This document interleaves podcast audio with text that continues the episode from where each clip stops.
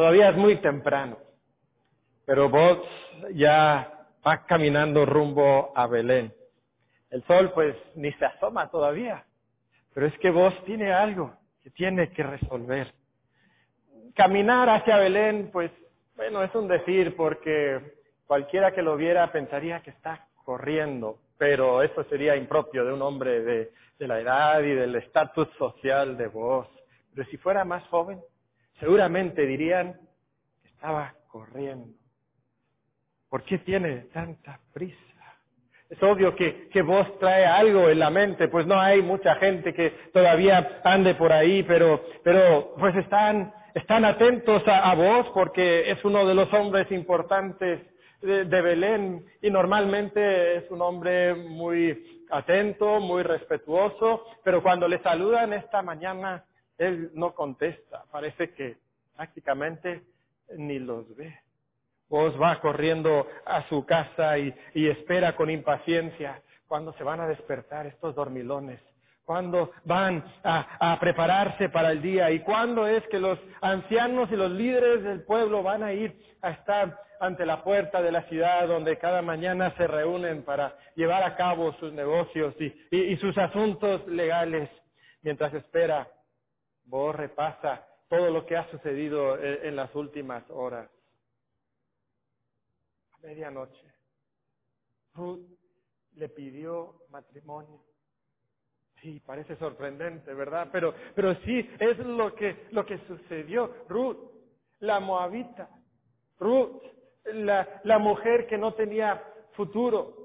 La mujer que no tenía nada en sí misma, viuda, sin esperanza, sin futuro, se le acercó a él, el, dueño eh, honorable de parcelas y terrenos en Belén, y, le pidió matrimonio pero, pero no se lo pidió por, ella, por, por Ruth misma, sino le pidió matrimonio por Noemí, por, por mostrar ese amor leal a Noemí.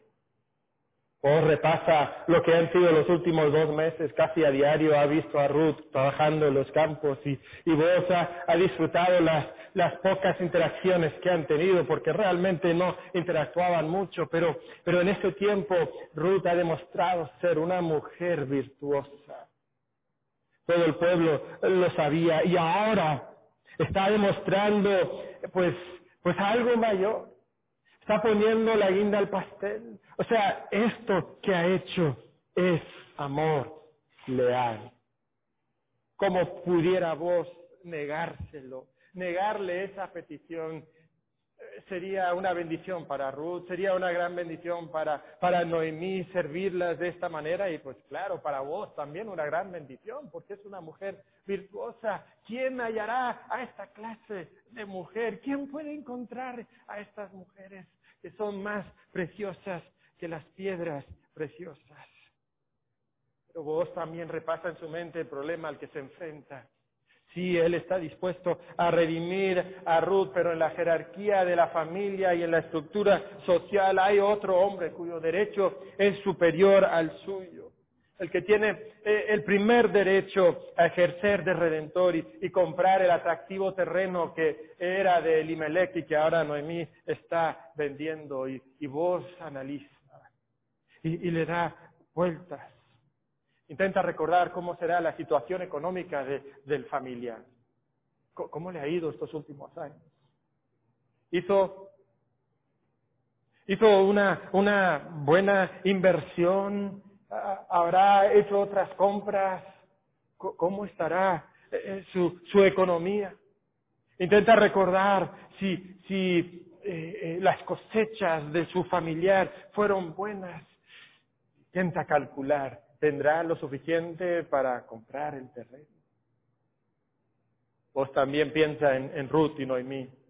Sin duda estas mujeres están esperando ansiosamente, sin poder dormir, sin poder descansar. Sin duda ellas mismas estarán sacando las mismas cuentas que vos estás sacando. Si el familiar puede comprar el terreno y ejercer de redentor o si le dejará la oportunidad a vos. Está esperando está pensando, está calculando. Y una y otra vez piensa en su amada Ruth. ¿Amada Ruth? Sí, su amada Ruth. Nunca había pensado en ella de esta forma, pero ahora se da cuenta que, que es así, que ella es su amada Ruth. No le puede fallar a esta mujer. Después de una eternidad, el, el pueblo se empieza a desperecer, desperezar y, los hombres empiezan a desayunar y, Dios ya ha pensado en el desayuno esta mañana, porque generalmente cuesta, eh, cuesta en otras cosas. Y, y, poco a poco observa como los hombres de la ciudad empiezan a dirigirse hacia la puerta y entonces Dios va hacia la puerta y, y sorpresa. En ese momento también va llegando el pariente Qué mera coincidencia, ¿verdad? Por supuesto que no fue una mera coincidencia, igual que no fue una mera coincidencia que Ruth llegara al campo de voz. Conforme se acerca ese hombre, pues vos le llama, versículo 1, le dice, eh, fulano, ven acá y siéntate. Cuando lo leemos nos da un poco de gracia, ¿no? Eh, fulano. Pero de hecho es una excelente traducción del hebreo. Es exactamente lo que expresa el hebreo. Y nos llama la atención porque si algo hemos visto en este libro, pues recordamos que el narrador de este libro le da una importancia muy grande a los nombres. Pero a este hombre no le nombra. Y nos llama la atención y nos preguntamos por qué y y más adelante vamos a entender eh, eh, el por qué. Y nos dice que vos llama a este hombre y le dice que se siente, y en el versículo 2 él toma a diez varones de los ancianos de la ciudad y, les pide que se sienten ahí, y ellos saben que entonces este es un asunto legal, este es un asunto donde, donde vos requiere de testigos y a ellos les toca ejercer la función de testigos en este asunto que parece que es importante. Y cuando junta entonces a los, a los hombres, le explica la situación al señor fulano. Y, y, le dice, Noemí, que ha vuelto del campo de Moab, vende una parte de las tierras que tuvo nuestro hermano Elimelech por supuesto no eran hermanos, como nosotros llamamos hermanos, pero la palabra hermano en hebreo eh, tenía tanta elasticidad como la palabra tío en mexicano, ¿verdad? Eh, y entonces significa simplemente un familiar de algún tipo, nuestro familiar, Elimelech, eh, este terreno que él tiene, y mira, te lo hago saber, y ahora es tu momento de comprar en presencia de todos los que aquí están sentados ese terreno. Y si lo quiere redimir, redime. Si no quiere redimir, decláramelo para que yo lo sepa, porque no hay otro que redima sino tú y yo después de ti. Entonces le presenta esta situación. Ahora nosotros tenemos que recordar un poco esta situación. Eh, para aquellas personas que escuchaban esto era muy evidente.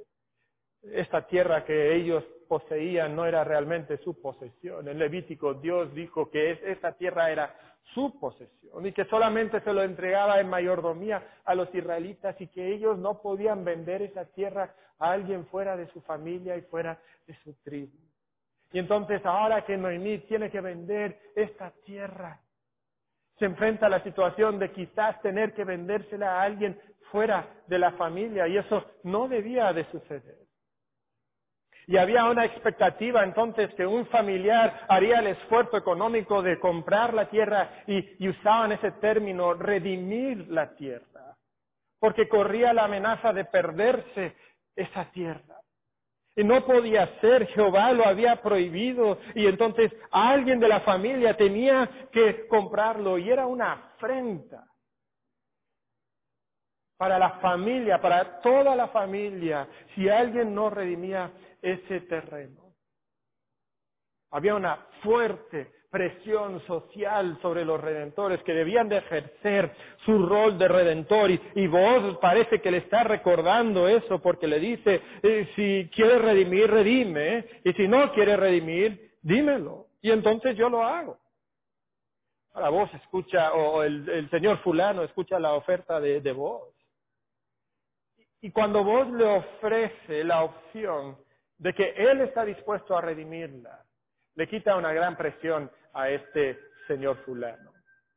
Le quita la presión porque él sabe que si él no ejerce la función de redentor, entonces alguien más lo hará, el terreno no se va a perder. Y entonces el único asunto que ahora le concierne al señor fulano es si a él le conviene económicamente comprar este terreno. ¿Es una buena inversión o no es una buena inversión? En su mente él recuerda cuál es el terreno de Elimelech y, y, sabe que es un, buen terreno. Él hace cálculos económicos pensando en cómo él está en ese momento y, piensa si él tiene lo suficiente para comprar ese terreno. Pero la verdad es cuando él, él piensa todas esas cosas, eh, vos le está mirando con, con mucha expectativa, esperando su respuesta. ¿Qué dirá? ¿Qué dirá? ¿Dará la respuesta que vos desea o, no? Después de unos momentos de pensar, eh, el, el, pariente levanta los ojos y, y, le mira a la cara a vos y, y con una respuesta escueta le dice, yo redimiré. Con esas dos palabras, todos los sueños de vos parecen venirse abajo. Quizás Ruth y Noemí no están escuchando, pero seguramente allá donde estaban en ese momento también ellos sintieron algo, ¿verdad? Parece que el final soñado solo va a ser un sueño, aunque la cruda realidad es diferente. Y era obvio, y vos se había preparado para esta respuesta porque, porque era un buen terreno y, y la situación económica de su familiar seguramente era suficiente, pero aún así es un duro golpe para él. Parece que, que todas sus esperanzas están siendo destrozadas en este momento. ¿Por qué Dios permite algo así? ¿Por qué Dios renueva tus esperanzas para luego destrozarlas? Y aunque es un duro golpe, y él sabe que esto va a ser difícil para, para Ruth, todavía él calma sus emociones porque cree en un Dios soberano que está actuando para su bien. A vos todavía le queda una jugada se ha guardado, el, pues, no sé si el as debajo de la manga, pero se la ha guardado, ¿verdad? Y entonces en el versículo 5 le da la segunda parte de la explicación. Y le dice, el mismo día que compres las tierras de mano de Noemí, debes tomar también a Ruth, la moabita, mujer del difunto, para que restaures el nombre del muerto sobre su posesión. De nuevo, tenemos que ponernos en ese contexto cultural para entender lo que está diciendo. Todos ellos eh, lo entendían, por supuesto. Como redentor no solamente tenía la responsabilidad de, recuperar el terreno para la familia, pero también tenías la responsabilidad de recuperar la línea familiar. Esta línea era una rama que se había secado y estaba a punto de caer del árbol. Estaba a punto de, desaparecer de, las familias de Israel y algo tenían que hacer. Era muy importante en el mundo antiguo la línea familiar. Era muy importante incluso en Israel. De hecho, una de las maldiciones más fuertes que Dios podía dar sobre una persona era cuando Él le decía, tu familia va a ser cortada de entre las familias de Israel, tu nombre va a ser borrado. Y entonces que esto sucediera era señal de la maldición de Dios. Y ahora cuando empieza a pensar esto, el señor fulano entiende lo que realmente implica comprar este terreno. Porque lo que implica es que cuando él haga la inversión económica de comprar ese terreno, realmente no está comprando el terreno para él y para sus hijos y para su patrimonio. Realmente está como que prestándole dinero gratis a Noemí y a la familia de Noemí. ¿Por qué? Porque él tiene que hacer la inversión de comprar el terreno. Luego él tendrá que hacer la inversión de cuidar a Ruth y a Noemí cuidar a dos personas más por ciertos años hasta que nazca un niño, cuidar una tercera persona, hasta que ese niño crezca y cuando ese niño llega a la madurez, entonces ese terreno se regresa a la posesión de la familia de Elimelech y de Noemí en la persona de ese niño. Entonces ese terreno no será para el señor fulano y para sus hijos. Y ahora de repente ese terreno que parecía una atractiva opción económica ya no lo es tanto. El hombre se lo piensa, porque el panorama ha cambiado por completo. Ahora, ¿qué dirá el pariente? Bueno, lo que a él le interesa es lo económico y él no tiene mucho que pensar aquí entonces porque ya no es buena opción. Y en el versículo 6 da la respuesta que vos quería escuchar.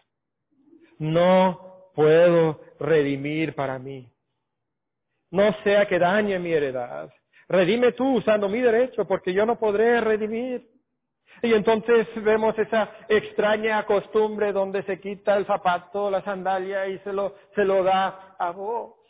Para nosotros es, extraño esto, ¿verdad? Pero era una costumbre antigua que simplemente significaba que él transfería su derecho de pisar sobre ese terreno, se lo transfiere a vos y era una señal para todos, para vos y para los testigos que estaban ahí viendo esta situación, que, que, que él ya no reclamaría el derecho de caminar por esa tierra. Y seguramente el corazón de vos vuela en este momento se están cumpliendo sus esperanzas, sus sueños, su objetivo. Podrá redimir la tierra. No es la tierra en sí, porque ya sabemos que es una mala inversión si solamente lo estás viendo como inversión económica, pero, pero podrá hacerlo para ser de beneficio a, a, Ruth, esa mujer que ama, y poder ser de ayuda para, para Noemí, podrá engendrar un hijo que podrá continuar con la línea de Limelech y, y, y de Malón, y, y por supuesto él no va a sufrir, ¿verdad? Teniendo a Ruth como esposa. Y Dios va a traer felicidad de esta forma a la vida de Booz, a la vida de Ruth, a la vida de Noemí. Y encontramos de nuevo una verdad que vimos anteriormente, que el camino del deber es el camino de la felicidad. Cumpliendo con sus obligaciones. Él trae felicidad a la vida de las personas a su alrededor y trae felicidad a su propio corazón también. Y en particular lo que nosotros podemos observar es que no solamente es el camino del deber, pero ¿qué deber? El camino del servicio. El camino del servicio, abnegado, altruista, que no busca beneficio personal, que no busca sus propios intereses, sino que busca servir a los demás. Ese es el camino de la felicidad. Es así que llegamos al punto culminante de la historia donde todo es gozo. Empezó con, con vacío, empezó con muerte y termina con, con gozo y termina con vida.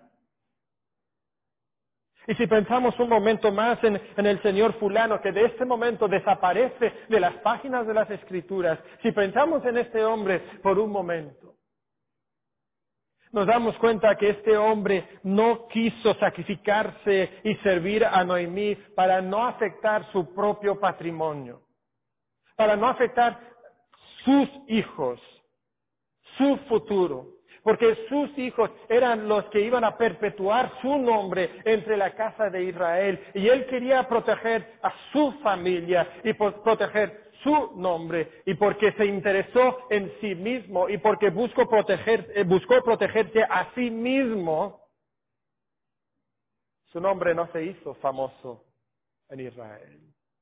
De hecho, ni conocemos su nombre.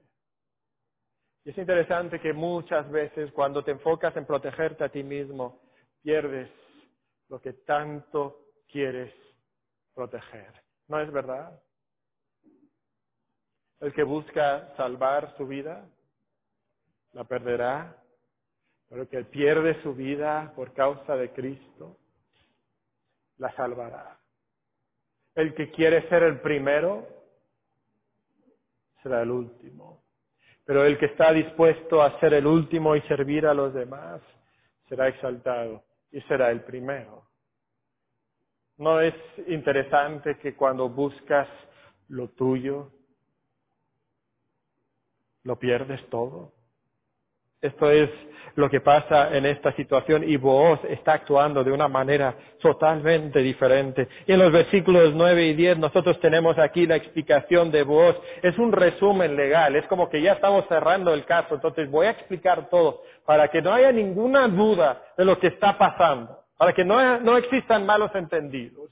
Y lo explica legalmente, pero también lo explica en cuanto a su propia motivación. Nos dice en los versículos 9 y 10 que vos dijo a los ancianos y a todo el pueblo, vosotros sois testigos hoy de que he adquirido de mano de Noemí todo lo que fue de Elimelech y todo lo que fue de Kelión y de Malón y, que también tomo por mi mujer a, a Ruth la Moabita, mujer de Malón.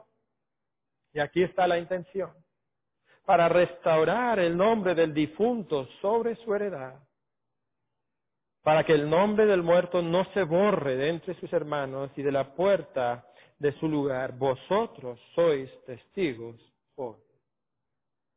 Si cierra este resumen legal. Es interesante porque cuando él explica lo que está haciendo y da las, motivaciones por qué lo, lo, está haciendo, las personas que escuchan, que tienen el rol de qué? De ser testigos, ¿verdad? Esa es su función. Pero esas personas no se pueden eh, contentar con solo ser testigos. Nos dice en el versículo siguiente que todo el pueblo que estaba ahí con los ancianos dijeron, testigos somos, pero no solo testigos. Lo que vos está haciendo es tan extraordinario que se levantan y le bendicen. Le bendicen. Y le dan una bendición que tiene tres partes.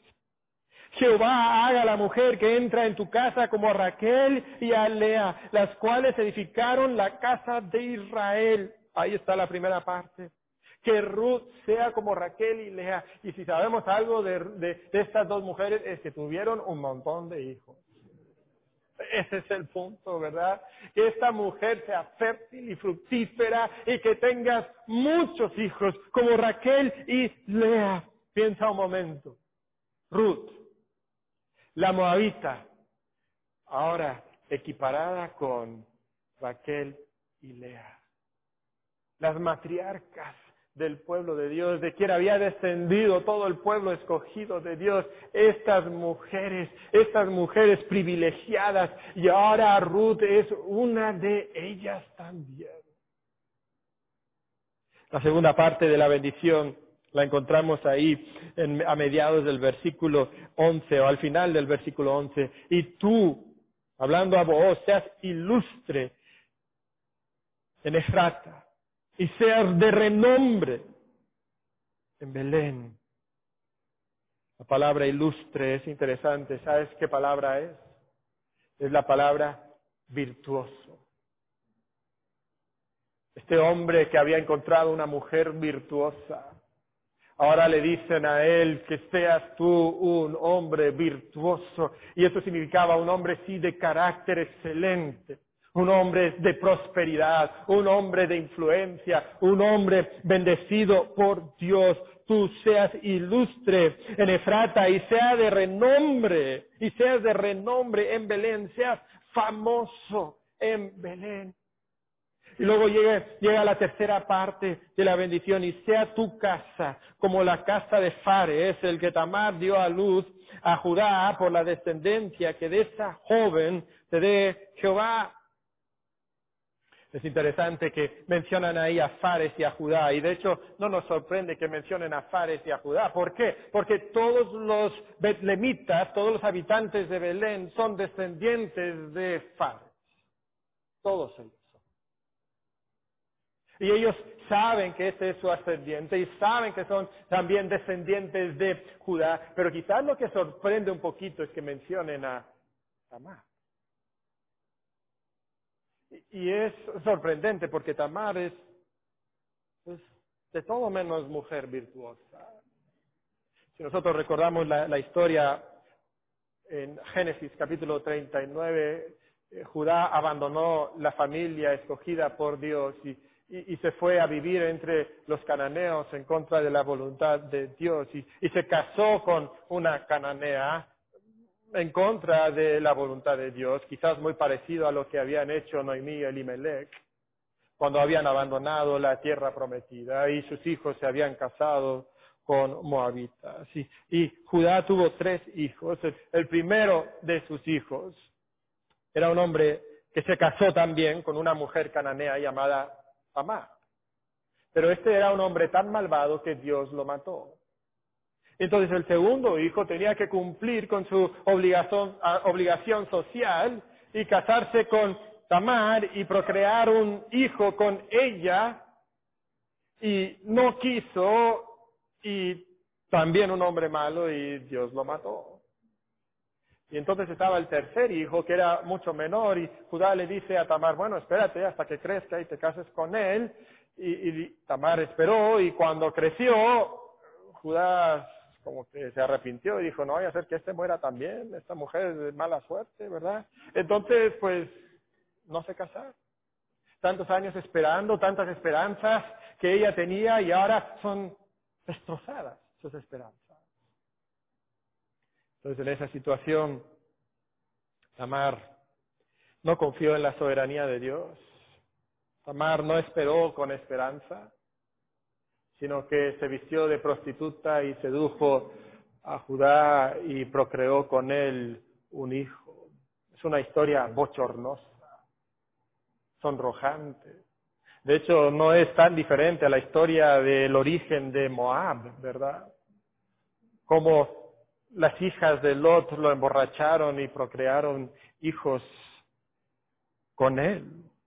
Y entonces hay ciertas similitudes ahora en esta historia. ¿Cuáles son las similitudes? Las similitudes es que tenemos a alguien que no es del pueblo de Dios, una mujer que no es de la familia escogida, que ahora se integra a la familia de Dios y, con el deseo de tener muchos hijos, como Tamara había tenido, había tenido a, Fares y Fares de él había salido toda la, familia que, que era Belén. Entonces habían ciertas similitudes, pero también las diferencias son enormes, ¿verdad? Ruth había esperado con esperanza, Ruth había confiado en la soberanía de Dios. Había entendido que, el Jehová que ella había buscado, bajo quienes, eh, eh, bajo las alas de Jehová eh, al que ella había descansado, ese Jehová no la abandonaría. Y entonces había salido su virtud durante este tiempo. ¿Sabes? Lo que encontramos aquí es que hay un patrón. Hay un patrón en la manera en que Dios obra. En esta historia de redención, Dios frecuentemente toma a paganos, idólatras, inmorales, violentos, y los redime, y los transforma, y los integra a su pueblo y los usa en su plan. Esto es lo que nuestro Dios redentor hace. Nuestro Dios redentor busca redimir a personas de toda nación, pueblo y lengua y siempre ha sido así. Y el día de hoy Él sigue haciendo eso, buscando a las personas más inesperadas, a lo vil y a lo menospreciado del mundo, a lo pobre, al, que no tiene poder, y lo busca y lo redime y hace una gloriosa obra a través de esas personas, incluso a veces hasta usa su maldad y su pecado para llevar a cabo su plan. Y es increíble que Tamar siendo una cananea no muy moral, esté ahora en nuestra historia. Y es increíble ahora que Ruth, la moabita, llegue a ser parte de esta gran historia de redención. Puesta ahí entre las grandes mujeres como Raquel y Lea. Esto es lo que Dios está haciendo. Y sabes, Dios sigue haciendo eso el día de hoy. Sigue buscando personas a quien redimir de toda nación, de toda lengua, de todo pueblo.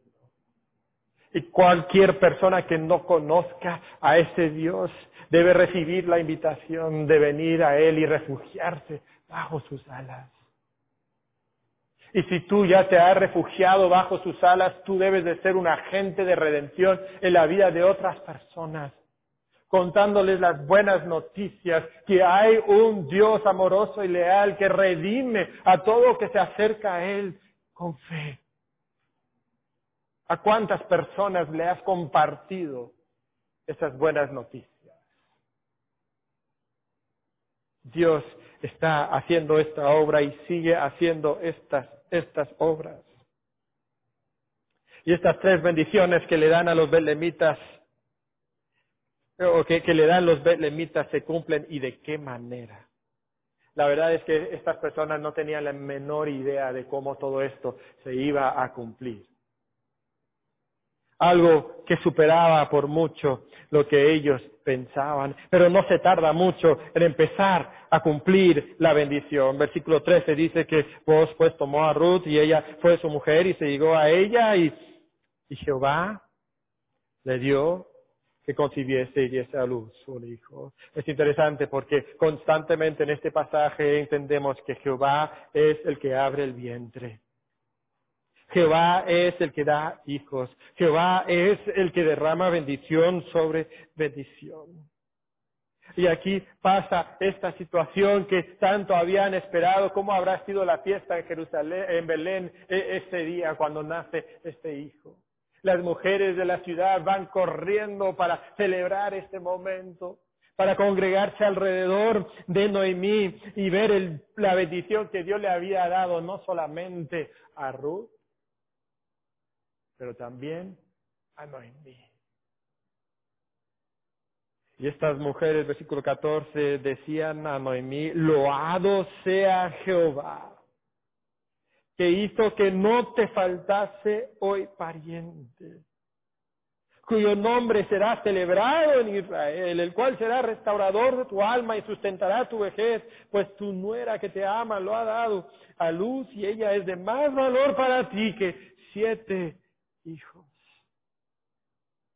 Seguramente todos están pensando en esa tarde soleada cuando Noemí regresó a Belén, una viuda desamparada, sin esposo, sin hijos, sin protección, sin provisión, sin seguridad, sin esperanza, sin futuro. Y ahora viendo a esta mujer que había regresado vacía, pero ahora no le falta nada. Qué increíble, ¿verdad? Cuánto han cambiado las cosas.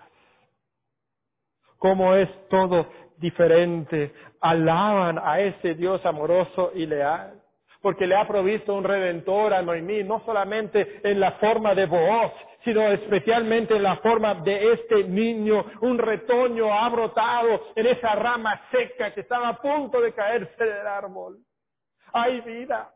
Hay esperanza. Este niño crecerá para, para proteger y proveer para su abuela. Y celebran esto. Celebran también a la virtuosa Ruth esta mujer que, que le había amado a su, a su suegra, lealmente, cuando no había nada que obtener de ella, había sido fiel. Y su fidelidad ahora resulta en un descendiente para Noemí, la preservación de su familia. Dios no le había maldecido. Dios le había bendecido poderosamente y por ello Ruth es mejor que siete hijos siete hijos. Esa era la familia ideal para los judíos. Y ella, cuando solo tenía a Ruth, tenía la familia ideal. ¿Te das cuenta de eso? Cuando Noemí pensaba no tener nada, tenía la familia ideal. Cuando, cuando sentía que estaba vacía, lo tenía todo. ¿Recuerdan cuando dijimos esto? Cuando estás en la voluntad de Dios, estás más lleno de lo que sabes. Aun si no tienes todo lo que el mundo anhela tener. Seguramente Noemí recuerda con vergüenza sus palabras de esa tarde. No me digan Noemí, placentera, dígame Mara, amarga, porque Jehová me ha tratado amargamente, su mano ha salido contra mí, me ha afligido, me ha quitado todo, no tengo nada. Y ahí a su lado estaba alguien que era mejor que siete hijos. Y no lo podía ver no lo podía entender, había permitido que sus circunstancias dictaran su perspectiva de Dios en vez de dejar que su perspectiva de Dios determinara su perspectiva de sus circunstancias. Y seguramente sentía gran vergüenza al, recordar ese día, pero ahora todo ha cambiado. Toma ese niño en sus brazos y, nos dice el versículo 16 que lo cría fue su, su Seguramente muchas abuelas han amado a sus nietos, pero posiblemente ninguna abuela ha amado a su nieto como esta abuela amó a este niño, este niño inesperado, este niño que era señal de la bendición de Dios y que era la promesa de protección, provisión, descanso y seguridad. Qué gozo había en el corazón de esta mujer y, de las mujeres que lo observaban. Y de hecho nos dice que, las, mujeres, las vecinas, estaban tan emocionadas que dijeron, nosotros le vamos a poner nombre, tú. Y le ponen el nombre Obed, que significa siervo.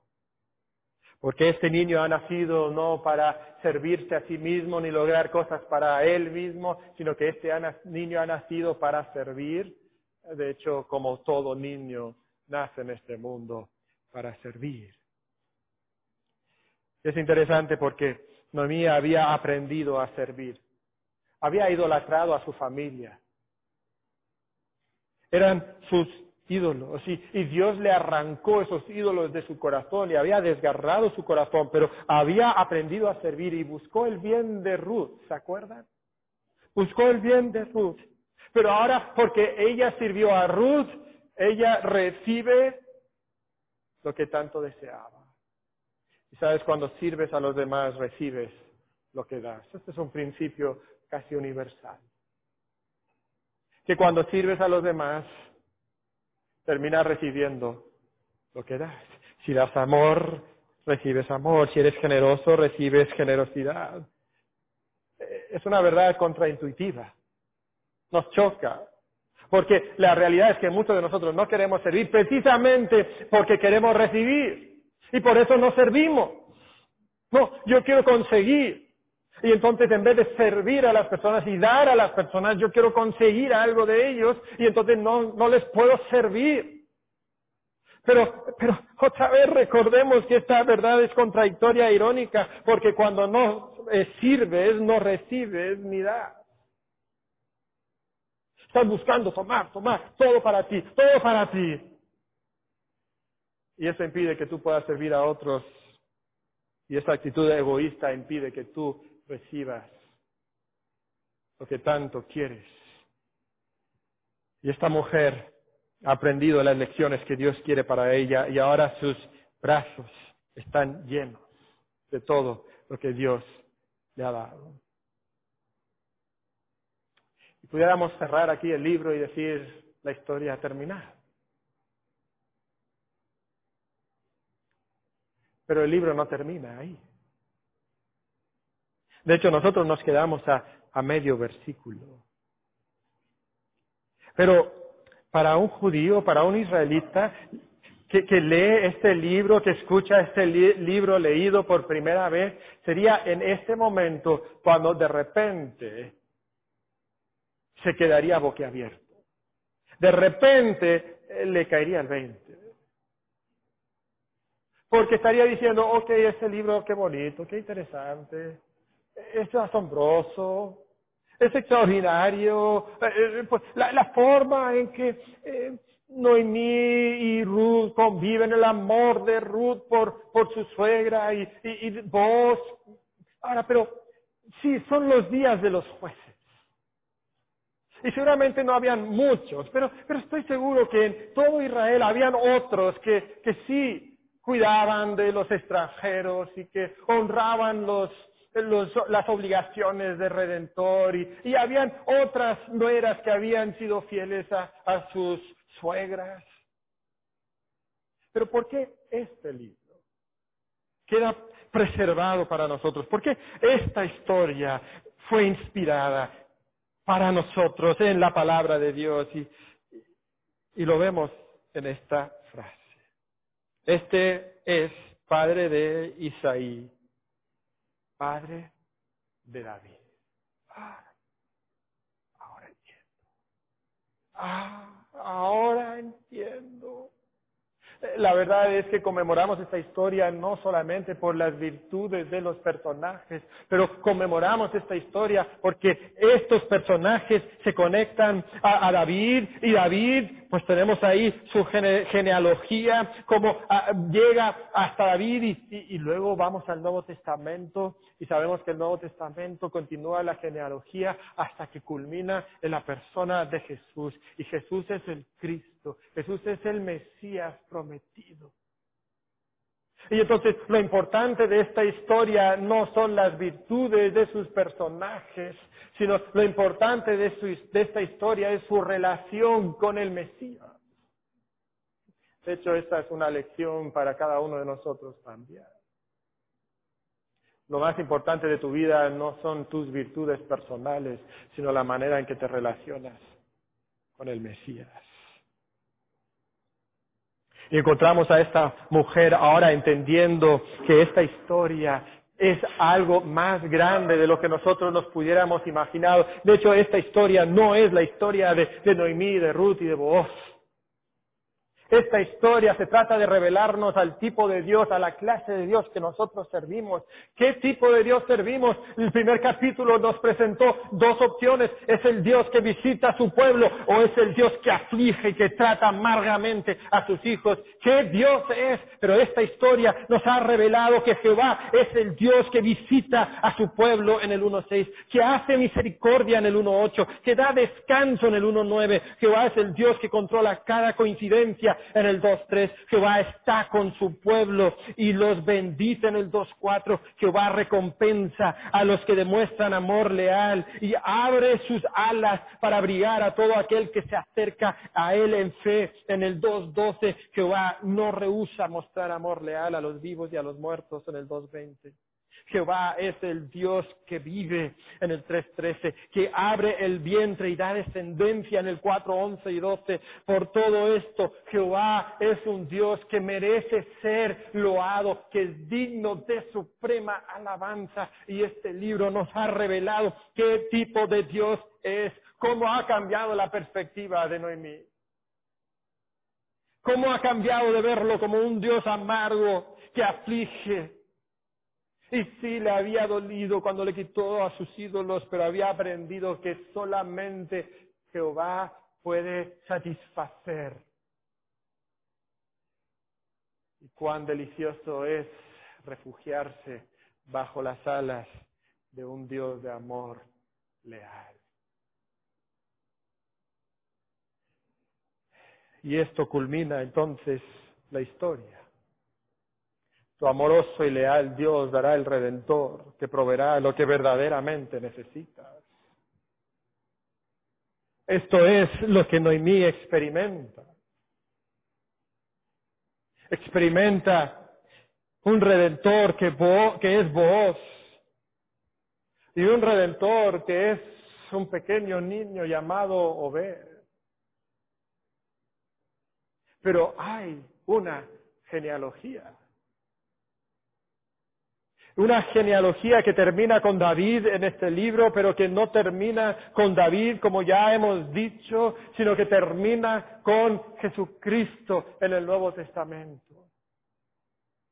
Y finalmente es una historia que se nos narra para contarnos la historia de Cristo. Y es interesante porque hemos visto pequeños destellos de quién es Cristo a través de los primeros tres capítulos. Pero ahora, Ahora el autor nos quiere apuntar la atención a esa familia de quien vendría no solamente un redentor, sino de quien vendría el gran redentor de nuestras almas. Hermanos, yo les quiero invitar en este momento a que se sacudan de su cansancio y quizás su aburrimiento. Y que piensen un momento conmigo sobre las virtudes de nuestro Redentor. Cuán hermoso es nuestro Redentor. Y si tú el día de hoy abrirás tu mente y tu corazón a los diez mil encantos que encontramos en Cristo, tu teoría se puede volver realmente teología. Tu corazón amargado puede ascender a la adoración a Dios. Como es nuestro Cristo hermoso. Cristo es el gran redentor que compra no nuestra tierra, sino nuestras almas. Pues en Él tenemos redención por su sangre, el perdón de pecados. Cristo es el que demuestra el, más grande amor leal en que siendo aún pecadores, Cristo murió por nosotros. Cristo nos recibe a pesar de que seamos extranjeros alejados de la ciudadanía de Israel, ajenos a las promesas, sin esperanza y sin Dios en el mundo. Cristo es el que nos da pan, no solo para nuestro cuerpo, sino pan para el alma, ya que Él mismo es el pan de vida y todo el que come de Él nunca tendrá hambre. Cristo es el Dios que abre sus alas y tiende el borde de su manto para que en Él encontremos abrigo bajo su sombra. Cristo colma nuestras almas de beneficios, enviando abundancia a nuestro necesitado corazón, pues en Él tenemos toda bendición espiritual. Cristo es el que toma la iniciativa de buscarnos a nosotros y salvarnos. No cuando nosotros nos acercamos a Él pidiendo que Él nos recibiera, sino cuando éramos abominables y rebeldes, reprobados en cuanto a toda buena obra, nos salvó. No por obras de justicia que nosotros hubiéramos hecho, sino por su misericordia, para que justificados por su gracia viniésemos a ser herederos conforme a la esperanza de vida eterna. Cristo es el excelso esposo de la iglesia, a quien amó y se entregó por ella para santificarla, para que sea una iglesia santa y sin mancha. Cristo no nos da hijos para que tengamos descendencia y nuestro nombre se preserve unas generaciones más. No, por su obra no nos da hijos, nos hace hijos de Dios para que seamos coherederos con Él. Cristo se acerca a todo aquel que siente que la vida es vacía, que todo es vanidad de vanidades y le ofrece conocer su amor, un amor que excede a todo conocimiento para que sea lleno de toda la plenitud de Dios. Cristo es el vástago que retoñaría del tronco de David, el gran hijo de David, el gran rey de reyes, ese niño que nos sería nacido, ese hijo que nos sería dado, el principado sobre su hombro, y su nombre es admirable consejero, Dios fuerte, Padre eterno, príncipe de paz. Cristo es todo para nosotros. Cristo es sabiduría, justificación, santificación, redención, y ese Cristo no deja de llamarnos a nosotros el día de hoy. Y si Cristo es todo esto, ¿por qué buscarías algo fuera de Él? ¿Por qué? Él promete que si a mí viene, no le echo fuera. Si tú eres un moabita pagano, inmoral, violento, idólatra, que nunca has creído en Cristo, Él te invita a que te refugies bajo sus alas. Si tú eres del pueblo de Dios, tu corazón se ha amargado contra Dios y vagas lejos de su presencia, Él extiende sus brazos y te llama a regresar a su presencia. Si Cristo es tan hermoso, ¿Qué buscas fuera de Él? Él te invita y te dice, venid a mí. Todos los que estáis trabajados y cargados. Y yo os haré descansar. Llevad mi yugo sobre vosotros y aprended de mí, que soy manso y humilde de corazón. Y hallaréis descanso para vuestras almas. Padre,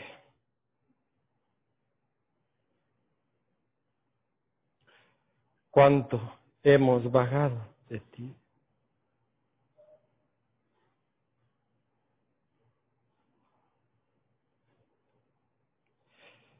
Hemos idolatrado tantas cosas.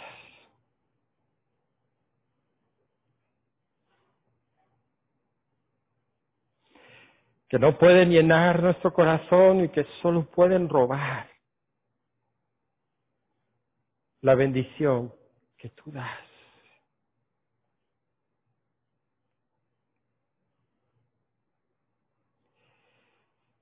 Nos damos cuenta que Cristo lo es todo.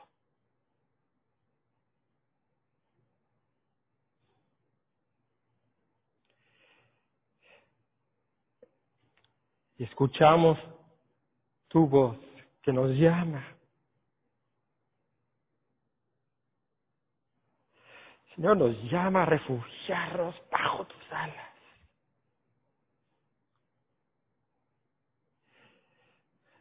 ¿Y cuántos no hemos querido? Padre, hoy venimos corriendo, que tú eres un Dios amoroso y leal, que nos has provisto todo, todo en Cristo. Nombre de Cristo.